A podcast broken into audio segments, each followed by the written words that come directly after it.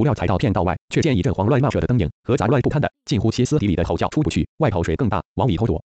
有人吼道：“干你娘！里头更糟，冲出去，在里头等死是不是？那出去，你出去，有办法你出去，干你老母，你去。前面到底怎样？”井水冲入人群，抓住那主张往里头跑的人问：“水很大，讲不清的大，水太强了，连冲都冲不过。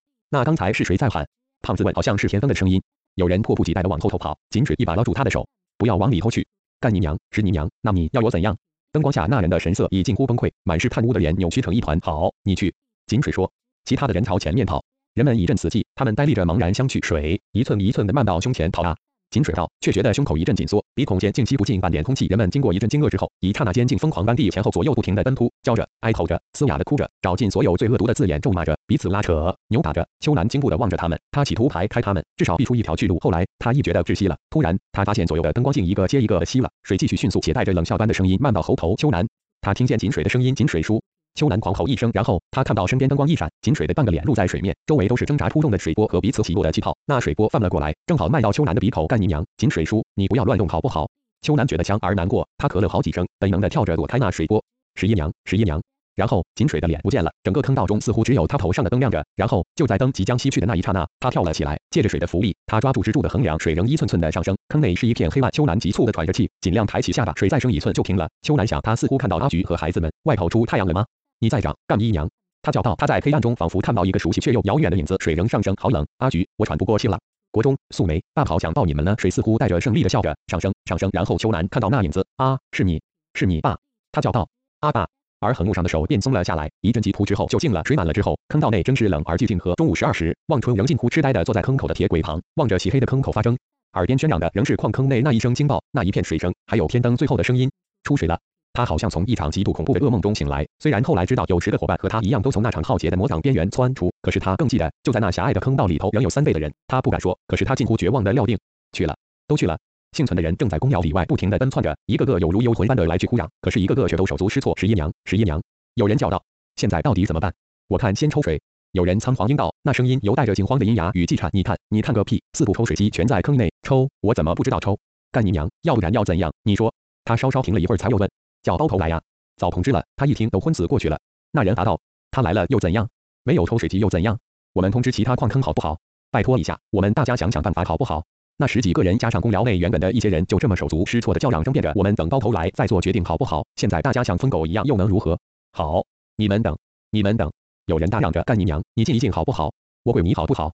你要怎样？你说你自己都想不出办法，你要我们怎样？我我。”那人终于嚎啕的哭了起来，他的眼泪在全是乌黑的泥屑的脸上窜流着。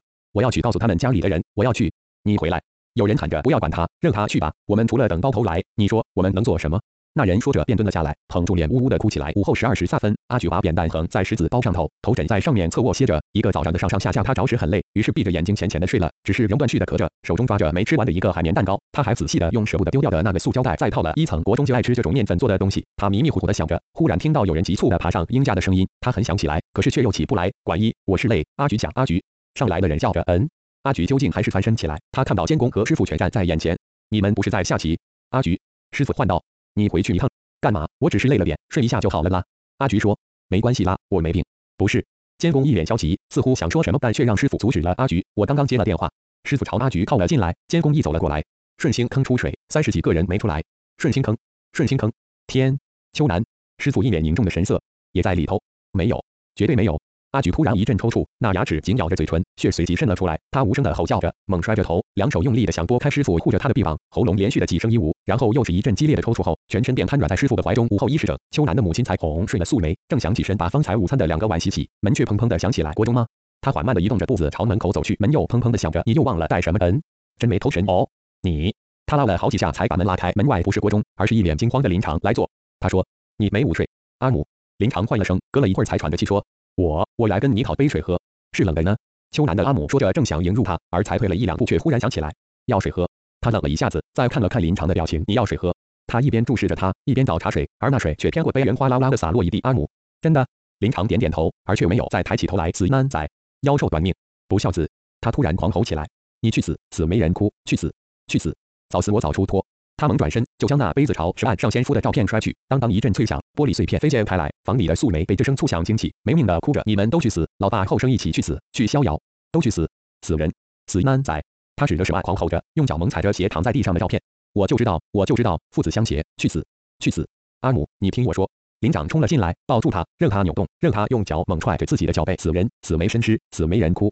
他仍大叫着。午后一时五十分，苍老而落寞的瑞芳午后，雨才稍一停歇，街道那端竟响起尖锐的警示器的呜咽，人们不禁探头望着。但是警车拎着一部白色救护车，正朝瑞发桥那方疾驶而去，干什么？有人问我，闻到不好的味道，矿坑的味道。那个在亭仔角摆奖券、香烟摊子的残废矿工说：“要不要打赌？”午后四时，阿举和其他两三个妇人全躺在坑口公寮边摆出来的藤椅上，他整个下巴全是血迹，下嘴唇肿胀而苍白。秋南的阿母拥着国中竞速的望着坑口那堆人群，耳边是恢复不去的哭声，哀嚎：“我们不能哭，我们不能哭。”他拍着孙子的肩，喃喃不休地念叨。杨过的风吹得他一头黑白交杂的发丝如枯草般飞散。国中果真不哭，只是眼睛眨也不眨地望着那远处的坑口。阿母，阿菊突然醒了过来，猛地挺起身子。护士匆匆赶了过来。国中正想过去，却见妈妈张大了口，双手朝自己脸上抓来，而刹那间却又无力地瘫软下来。此时前边正是喧腾纷乱。警察、记者、家属、官员交互奔跑、嘶喊，每个人的声音早已沙哑不堪。电视台的采访员正把麦克风对着官员的嘴，我们都在尽力。那官员最后说谢谢。采访员才放下麦克风，刚走开，围观的人群中却有人冲了出来，没有用啦，你们都在做戏，没有用啦。你问他有什么用？你怎么不问我？干姨娘，你问我呀？你如果敢问我，又敢在电视上演出来，我就认为你行，要不然滚蛋。那人一双手几乎甩到采访员的鼻端，几乎无法控制的激烈狂嚷着，不要在这儿碍手碍脚。好，好吧。那采访员似乎头一次碰到这种不敬的人，他失措的举着麦克风。那你想说什么？你有什么意见？那人抢握着麦克风，他不在意远处镜头早已垂了下来。他叫着：“他们不把那些人的命当命看，干姨娘！十一点多出事，拖到一点多才报警，这个不要紧。你看现在几点了？抽水马达在哪里？干姨娘！就是去美国买也该运到了。三十四个人啊，三十四个家庭啊！干姨娘！再不抽水，那些人死定了，你知道吗？嗯，这位先生，你太激动了，我解释好吧？我解释。那官员说不要。你，秋楠的阿姆不知何时先热国中走了过来。你不听他说，听我说好吧？奥巴桑。那人回过头望着老人，好一会儿才逐渐平稳下来。好，我的独子在里头。他全身微微颤抖着，而那双眼睛除了一抹凄凉哀怨的神色外，没有一滴泪。他入坑做工，老板给他钱，谁都没相欠，我不抱怨谁。可是奥巴桑人还没救出来，他们一点都不着急。那人说他们不着急的话，他们不会来。但是人命关天，他们来有什么用？抽水帮普没来，人不是仙，人若是仙，我的儿子就会好好活着。可是那些人不一定都在里面等人去救，水已经到坑口了，不是吗？秋楠的阿姆这时竟微微有了笑意，他摸了摸那人的肩膀，舔着嘴唇，好久好久才说：“这是命，我自己知道我的命，我自己知道我的头家和儿子都不要我，他们都甘愿守在煤矿里。”奥巴桑，那官员走了过来，扶着他，把他封起来。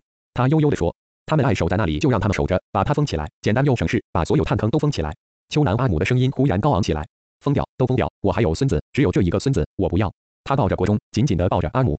阿菊竟又醒来，推开护士朝这头奔来，而只叫了这声，便几乎断了气似的咳了起来。深夜十一时，由外处运来的大型排水机终于发动了，那轰轰的声音响彻寂静的山坡。只是稍远处鸡笼和奔流的声响却压过马达声，慢条斯理的有恃无恐的传过坑口。深夜零时，坑道内一片幽暗，死寂盈盈的恶水微微波动着，水中那些浮肿的躯体缓缓飘动着，像一群午夜抱醉而归的友人般，他们都静静的、毫无知觉的飘动着。水底有一个便当，几片切半的卤蛋散在一边，那蛋黄正慢慢化开，化开。三月干二日，太阳依旧升起。人们依旧忙碌，只是有好多人第一次知道，远在瑞芳那儿有一个叫顺清坑的煤矿，那儿有一群人正以和自己完全不同的方式谋取生活。可是那儿也有三十四个人，却在认识之前羞怯的跑开了，只留下名字，在报纸上站上长长的一排。三月干三日下午五时，依旧忙碌的照顾着抽水机的人们突然都停下工作，静肃的望着那几个缓缓走来的人，捧着凝脂的老妇领头走在前面，后头跟着的是一个穿戴重孝、捧着神位的小孩，然后是一个少妇，她抱着孩子低着头，而那孩子却拉扯着她头上的粗麻盖头，嘻嘻的笑着，牙牙的说：“妈妈，我也要带吗？我也要拉。”人群中有人跑过来，站在老妇的面前，低声说：“阿姆，我们都还在救。我知道，我知道。秋兰他也知道，他会感谢你们，保佑你们。”那老妇说：“他一向是那么记得人家的情，我只不过来捎些钱啦，让他路上用得着。你不晓得，他节俭的有时口袋里连一毛都没有哦。”天渐渐暗了，人们围了过来，帮着他们把一张一张的名纸燃了。于是天地之间便充塞着一股肃杀哀伤的气息，任风吹拂不去。下午六时仨分，阿菊走到矿工洗浴的棚子边后，便把素梅交给国中抱着，自顾朝那些悬挂着的一套套衣服的暗处走去。阿菊，暗了，你找得到吗？秋楠的母亲朝媳妇唤道：“找得到，阿母，我闻得出来。”阿菊拔着，果真一套接一套的摸着，嗅着。过去晚风很强，那些衣服摇晃不定，一套一套似乎都朝阿菊招招手。国中愣愣的望着妈妈移动的影子。阿母，忽然间，阿菊兴奋的笑着：“我找到了，真的吗？这裤带我补过的，摸也摸得出来。”阿菊说：“好吧，那回去吧。阿母，我把它洗一洗才带回去好吗？”阿菊说着，便跪了下来，抓过桶子，提了满满的一桶水，洒湿了衣服之后，便揉了起来。他不时地咳着，和着滋滋的水声，和粗沉的喘息。他起伏着上身，使劲地洗着，最后那桶水便洗完了。他站了起来，又洗了一桶。阿菊，好了。阿母，还脏呢，你看得见？还脏。阿菊喃喃地说道。最后那强忍住的哭声终于慢慢泄出，还脏。阿母，回去。阿菊，气破了。秋楠不高兴，你知道吗？还脏。阿菊终于哭出声来，却还使尽力气地搓着衣服，那身子起伏的愈是厉害，在黑暗中有如跪拜着神明似的，不停地叩着头。回去。阿菊，回去，回去。我。老妇的声音突然爆开，仰着头对着惨黑的星空，有如招魂般的一声紧似一声：“回去挪。”秋楠，我的儿呀，回去挪，回去啊！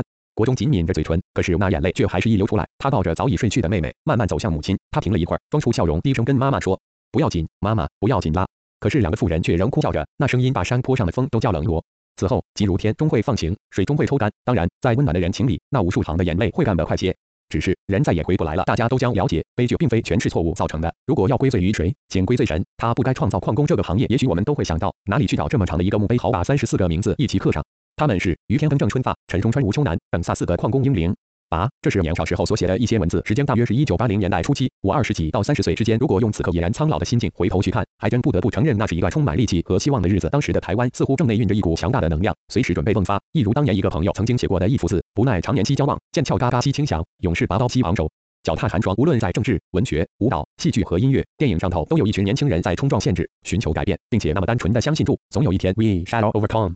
那时候我白天打工谋生，晚上在大学夜间部会计系上课，假日则骑住一部破摩托车到处闯荡或找人缴获，看到什么想到什么就记住，透过文字和别人分享或诉说，因为自己同样那么单纯且稚嫩的相信，社会底层的压抑、苦难和忧伤都可以透过许多人的文字揭露而得到抚慰或解放。当然后来也许发现文字功能的局限，因而舍文字而就影像，开始把工作重点转移到电影剧本上面。但凡走过必留下痕迹，当时的稚嫩短浅也就留在当时的文字上，成了无法掩饰的证据。这是我在进入电影行业之前的最后一本小说集，之后却也就不曾再以小说的形式写过任何东西。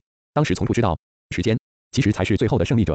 他一边无情地催人老去，一边却又以无比强大的力量改变了所有限制和不可能。当在写这些小说的时候，我无法想象台湾之后的改变，更无法想象有一天两岸竟然可以如此紧密的联系，可以透过各种媒介，甚至近距离的生活观察和体验去了解彼此，了解彼此的现在，甚至早已被岁月吞噬的过去。因此，如果透过这些文字，你能看到的是一个在台湾活过一甲子的人，他曾经经过的青春，以及当时这个岛屿上的人们生活的点点滴滴，我就已心满意足。而这一切的缘分，都要感谢江苏文艺出版社的每一格勇气。吴念真，两千零十二春天。